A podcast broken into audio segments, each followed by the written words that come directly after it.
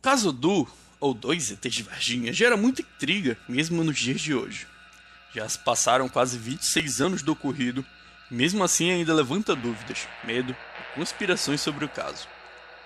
O mesmo traz várias questões para pôr na mesa sobre o acobertamento do governo na época. Tendo várias, se não centenas de testemunhas, o ET de Varginha é definitivamente um dos ocorridos extraterrestres mais importantes para a ufologia mundial. Muitos arquivos ainda são mantidos em segredos até hoje pelo governo federal e o exército. Por que será que eles escondem a verdade da gente? Bom, não sabemos.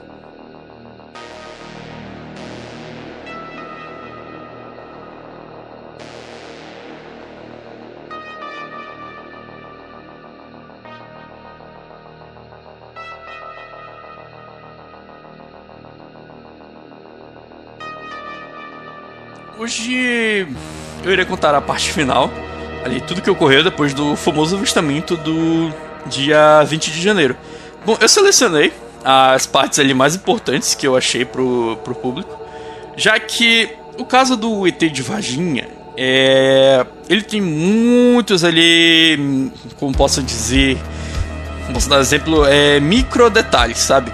Várias coisas ali acontecendo ao mesmo tempo e cada uma dessas coisas foi tudo arquivado, tudo arquivado pelo pesquisador ufológico Edson Boaventura.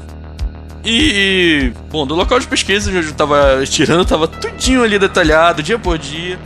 E trazendo esse, esses detalhes, acabaria sendo algo ali um pouco mais, como posso dizer, um pouco mais técnico. E não ficaria muito dinâmico, sabe, na, na minha visão.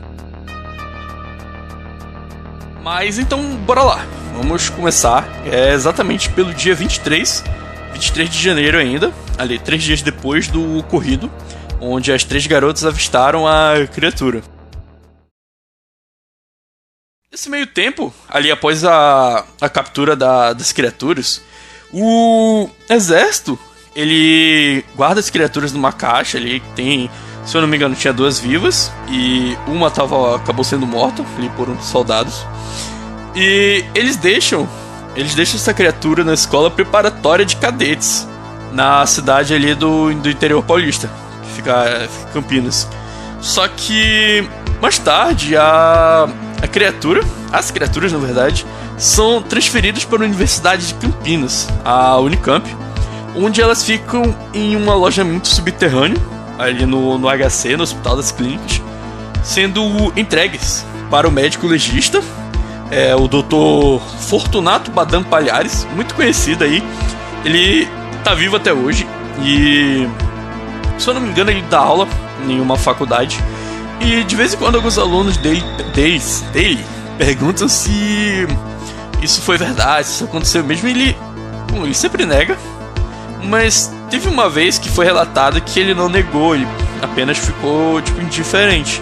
Talvez ele já esteja cansado disso tudo, de todo mundo ali questionando ele, se foi verdade ou não. E junto do Dr. Badam Palhares tava o Dr. Conradin Metz. Esse eu não tenho muita informação dele, dele e da equipe de médico deles, onde cada um dessa equipe de médicos era especialista em certa área ali da medicina. E é relatado que nisso que eles chegaram ali no, no subterrâneo do HC, é, teve toda essa reunião da equipe e depois disso os funcionários é, iniciaram os trabalhos de necrópsia e experiências com a criatura viva. E queria deixar uma nota aqui para vocês que no, nos avistamentos das garotas, nos avistamentos ali no, no meio da mata, do, do Marco Elixerez, onde ele capturou a, a suposta criatura, Sempre foi dito que além do cheiro forte de amoníaco, eles falaram que a criatura ela parecia estar triste, parecia estar é, assustada. Sabe como um animal fora ali do, do seu habitat, perdido? E então, tipo isso. E todas as vezes que eles viram essa, essas criaturas, elas, elas estavam ali com uma, uma feição bem triste, quase que com, pedindo socorro para eles. Só que, bom, o medo, o medo ali predominou e as ordens do exército, né? Sabe como é militar? Militar não, não questiona, segue ordem. E eles simplesmente ignoraram isso. O que foi algo que que me fez pensar, tipo, pô, cara, pra que exatamente isso, né? Tipo, se a criatura não apresentava nenhuma hostilidade, para que atacar ou capturar ela ou tratar ela ali como um, animal?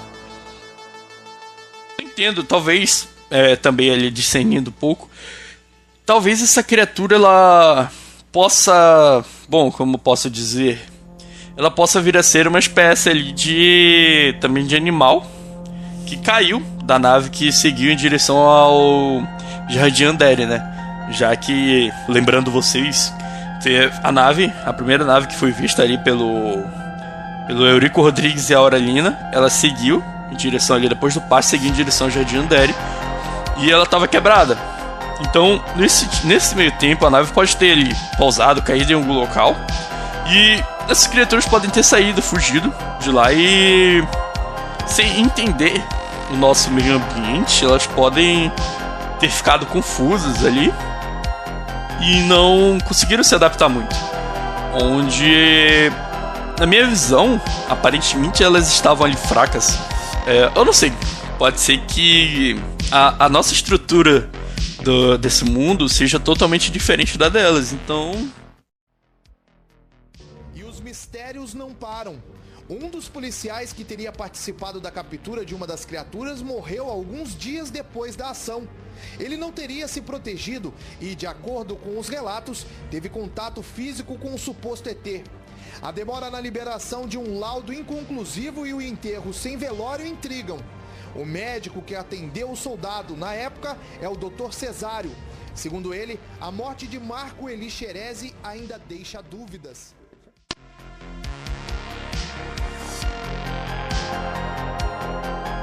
Indo para o dia 7 do 2, o policial militar ali, o Marco Elixerese, ele se submeteu a uma cirurgia para retirar uma pústula da axila esquerda. Só que ele também estava ali com fortes dores e início na paralisação dos membros, até onde eu entendi. E ele foi internado, só que infelizmente ele veio a falecer oito dias depois. É... Ele faleceu exatamente de tromboembolia séptica pulmonar conforme a conclusão da necrópsia. Só que, além disso, no sangue dele é constatada também a presença de 8% de cultura desconhecida, já que, bom, como sou, como eu não sou médico, eu não vou saber definir exatamente o que é isso para vocês. Mas, bom, e uma vez também que o policial ele fora vítima de uma infecção generalizada. Cara, há quem diga que o policial, no ato de captura daquele ser é, em plena chuva no dia 20, na noite do dia 20, fora arranhado ou até mesmo atacado por, pela, pelo suposto ET. Só que por isso ele morreu com essa infecção.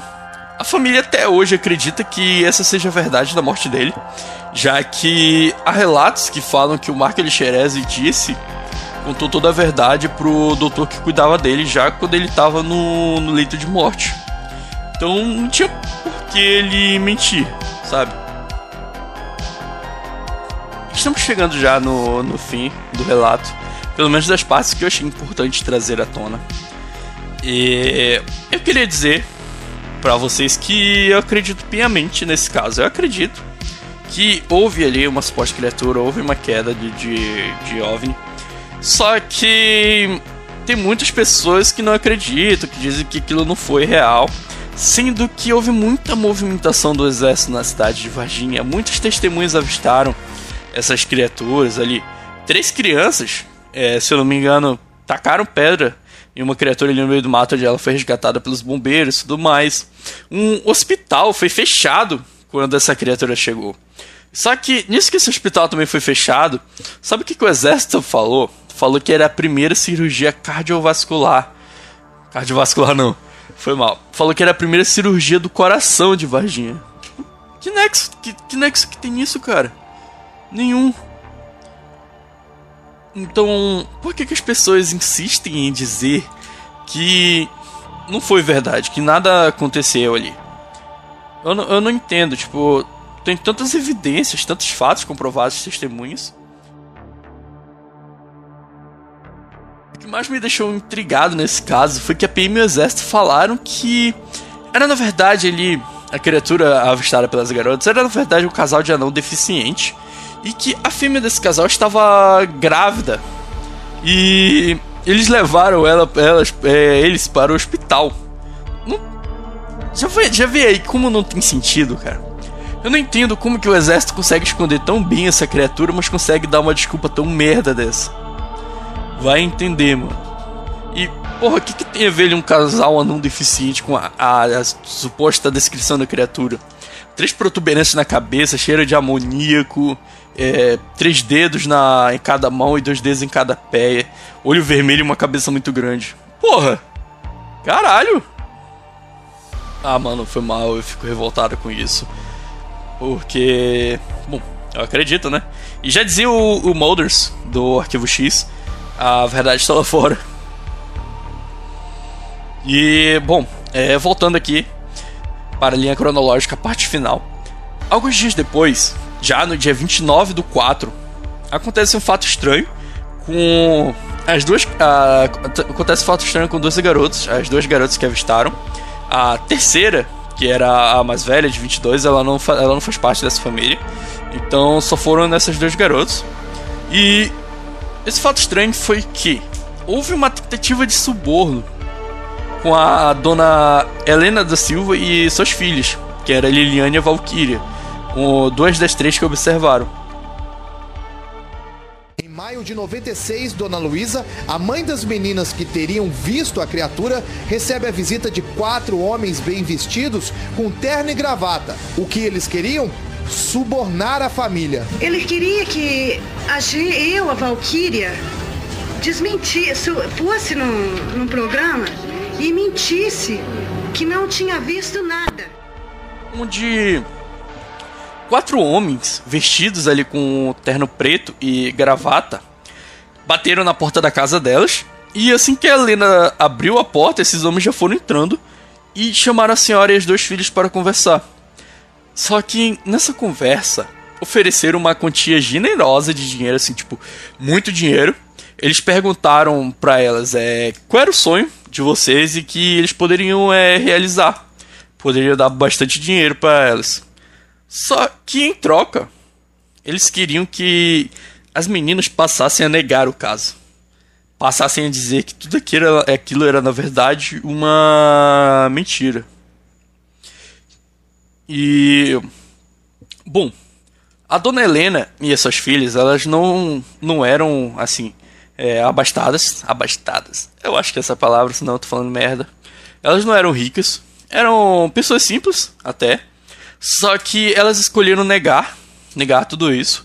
E elas escolheram a, a verdade. Escolheram deixar ali o, os fatos à prova de todo mundo. E a dona Helena, ela denunciou essa tentativa de suborno posteriormente aos pesquisadores do caso Varginha, que ficaram conhecidos ali como o Grupo dos Sete, que basicamente foram sete investigadores ufológicos importantes no caso onde alguns deles eram Vitório Pacatini, o Birajara Franco Rodrigues, Edson Boaventura e o resto não, não me lembro.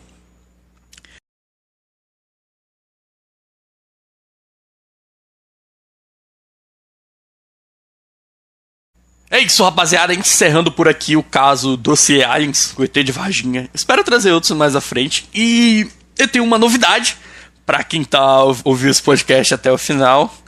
E, bom, a novidade é que talvez na próxima semana eu faça a primeira entrevista barra conversa do meu podcast, caralho. E essa entrevista barra conversa vai ser ali com uma pessoa do que trabalha ali no ramo do, dos games, sabe? Fazendo jogos e tudo mais. E nós conseguimos esse. Nós estamos ali trabalhando para conseguir é, oficializar essa entrevista. E se eu conseguir, vai ser a melhor. melhor eu vou botar um puta esforço de, de, na edição e nas perguntas também e tudo mais. Eu vou botar um puta esforço nisso para poder sair bom, para poder sair o melhor podcast desse ano, o melhor episódio de podcast desse ano. E espero que todos estejam comigo e muito obrigado por ouvirem meu podcast. Bom, é isso. Tamo junto e valeu. Até a próxima. Ah, e eu também não irei ficar devendo podcast para vocês esse ano. Eu irei entregar tudo sempre. Tudo sempre não. Eu irei entregar ali o, o que for possível, já que eu já vou estar começando a faculdade. Isso. Valeu, gente. Falou.